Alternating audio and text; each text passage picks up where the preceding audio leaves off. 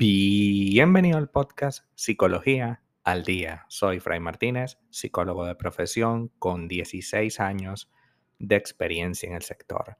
Como pudiste ver en el título de este episodio, hoy vamos a hablar un poco acerca de una pareja fría. ¿Por qué?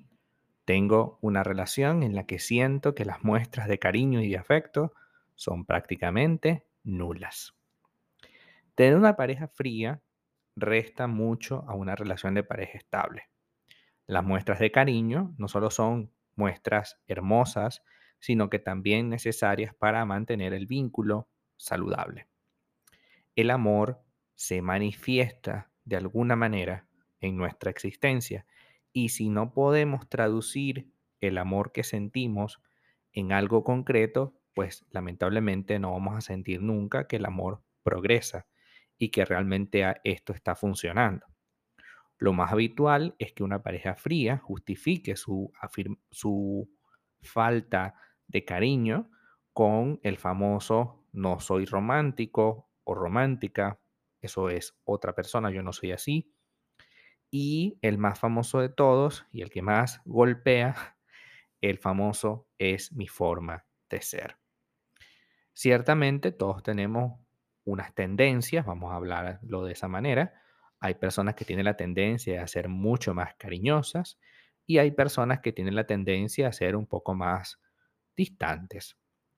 Pero una cosa es ser distante y otra cosa es no mostrar ningún tipo de afecto y ser muy fría, ser muy distante.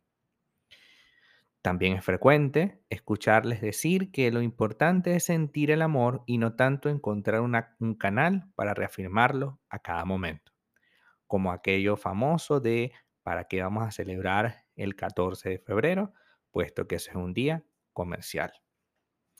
Y claro, con esta justificación de que es un día comercial y que el amor, entre comillas, se debe celebrar todos los días, pues nunca celebran nada y entonces ahí caemos en el, en, la, en el error de pensar que la situación se mejoró cuando no. Ah, no, bueno, es que lo que pasa es que ese es un día comercial y el amor se hace todos los días. Ajá, pero ¿y los demás días qué hace? Nada, absolutamente nada. Todo ser humano necesita muestras de cariño reales y concretas. La razón de ser del vínculo es el afecto y tener una pareja que no demuestre ese afecto físicamente, que no demuestre ese afecto en cosas concretas, pues evidentemente es algo que no podemos soportar, ni tenemos que soportar.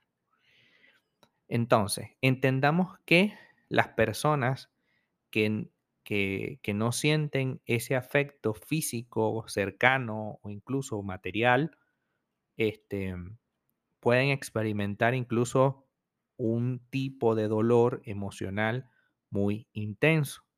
Lo natural en alguien sano es que pueda expresar el afecto a la persona que ama sin ningún reparo y sin ningún tipo de condición.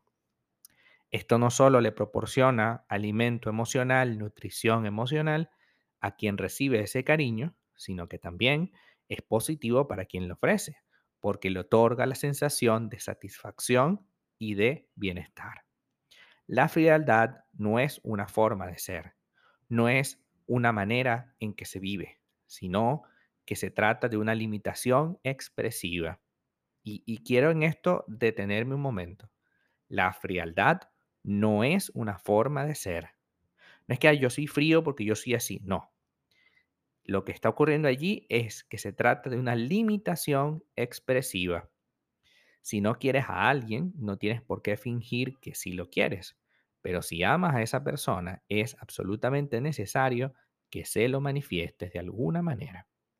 No tienes por qué hablarle como bebé ni llamarlo mi amor todo el tiempo, pero sí es saludable que de manera clara, contundente y sumamente explícita esta persona pueda observar en cosas concretas su amor.